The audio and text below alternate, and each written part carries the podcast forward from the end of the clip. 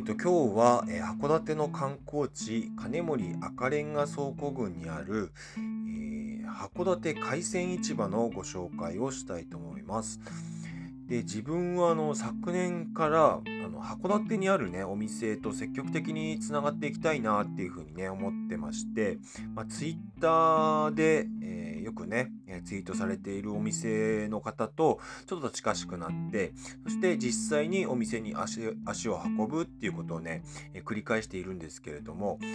一番足を運んでいるお店が、えー、この函館海鮮市場だなと思うんですけど特にね、えー、この海鮮市場の中にある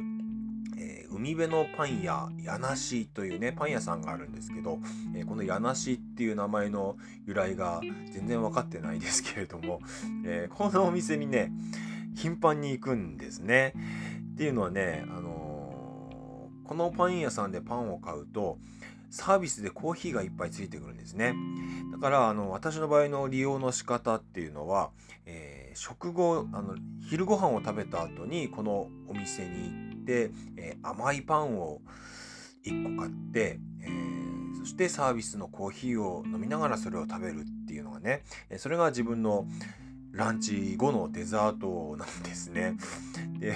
あのコンビニでねコーヒー買っても100円なんでねだいたい130円ぐらいでパンとコーヒーがこの食後にね食べることができるってていうのでねすごくあこれはいいなっていうねあの利用の仕方をしてましてであまりに頻繁に行くんでねお店の方ともすっかりこう顔見知りになってで最初にお話しした時にですねあのー、いやずずいぶん小食の方だなと思っていつも見てたんですよって言われたんですけどいやいや自分は実はねあのデザートとしてねランチ後に来てるんですよっていう話をしたんですけどもね、えそのぐらいね、えー、足しげくお店には通ってますね。でもうここは行った方がいいよっていうことをね結構周りにもねたくさんこう伝えて 実際にね足を運んでくれた人なんかもいるんですけれどもで自分はよく行くのはこのパン屋さんなんですけどもお店自体はね、えー、まあ、パン屋さんも、まあ、ワンコーナーとしてあるんですけれど、まあ、海産物だったりだとかお土産品だったりだとかあとフードコートもありますね。でそのそこであのいろんなあの料理とかね注文して食べることもできるしで昨年のね春ぐらいでしたかねリニューアルオープンしたんですけれどもちょうどやっぱりねコロナがこうバッチリ来たタイミングだったので、うん、でもともとはやっぱね場所的にも観光客に向かったお店なんだろうなそうしようとしてたんだろうなと思うんですけれども、まあ、昨年からね本当に函館に観光客っていうのはもう全くいなくなってしまってでやっぱ方向転換したんでしょうね。あのどっちかというとこの地元の人向けに地元の人に向かったお店作りをしてるなっていう感じがしていてで週末ごとにねあの売り出し みたいなこともねやったりしてるんですけどもこれがすごくね自分はねあそうだよなそうしなきゃダメだよなみたいな感じでね、えー、ちょっと生意気にもそんなことを 思っているんですけどすごくそれがあの自分としてはあの好感が持てるというか、うん、あすごくいいなって思ってますね。であのお弁当なんかもあったりとかテイクアウトのいろんなね、えーチャーハンとかね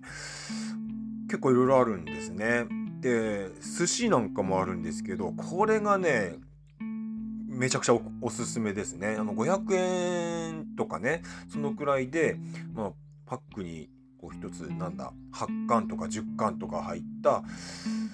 寿司がね握り寿司があったりするんですがこの間ね、えー、マグロ10貫540円だったかな？で、えーもうマグロだけですけれども、えそれをね昼ご飯にしてねでわあこれ、うまいなーってねほんとねあのさ魚も新鮮だしねあの美味しいんですよね。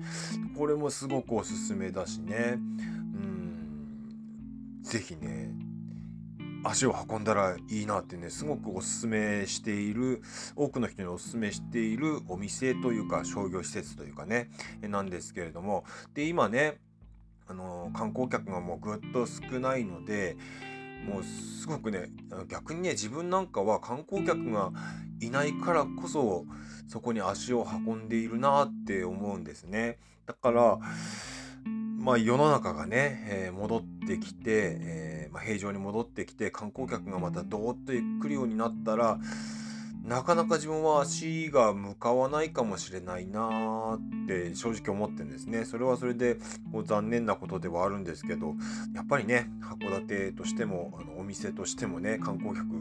いっぱい来た方がいいと思うし、うん、あのー、まあ、特にね、この先どうなるか分かりませんけれども、今、地元の人が行くなら今だなと思って、えー